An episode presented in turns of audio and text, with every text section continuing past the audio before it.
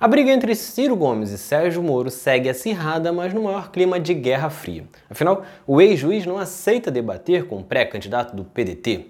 A briga envolve dois nomes que disputam no momento o terceiro lugar das pesquisas e, consequentemente, quem pode tirar o Bolsonaro do segundo turno.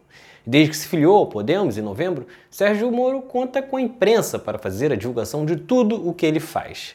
Com tanto espaço, era natural que aparecesse disputando com Ciro Gomes nas pesquisas.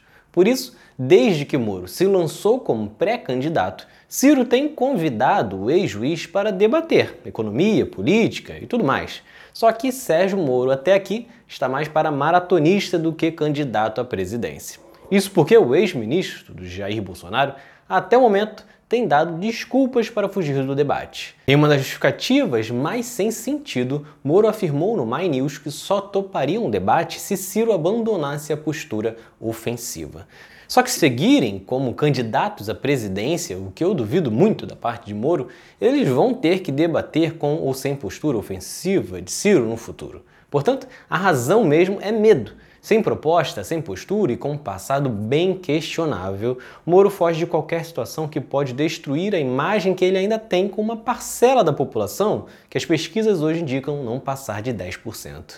Por isso, Sérgio Moro hoje só vai nos veículos de jornalismo que atuam como assessoria de imprensa do ex-juiz, locais que ou foram parceiros dele em vazamentos da Lava Jato que manipulavam a opinião pública, ou então que contam com jornalistas que no passado foram desses veículos ele não vai em nenhum canal que vai ser minimamente questionado pelos vazamentos ilegais, pelas decisões do passado de soltar empresários corruptos, como no caso do Banestado e até mesmo da Lava Jato, em troca de delações que não entregavam nada de concreto e liberavam empresários por uma quantia que não faziam cócegas nas fortunas dele.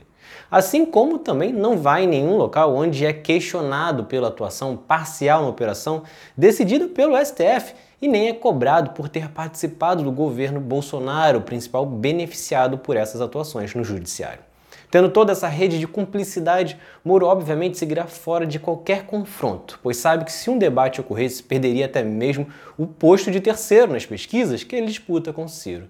E nesta semana tivemos a primeira pesquisa divulgada neste ano de eleição. A pesquisa da Quest ouviu 2 mil pessoas entre 6 e 9 de janeiro e traz Lula disparado na frente, com 45% das intenções de votos. Mais atrás está Bolsonaro com 23%, enquanto Moro está empacado com 9% e Ciro tem 5%. Sem conseguir avançar dessa taxa de 10%, que parece ser um teto de intenções de votos de Moro, provavelmente o ex-juiz vai acabar desistindo dessa campanha de candidato à presidência e recorrer a uma vaga mais garantida no Senado ou na Câmara Federal.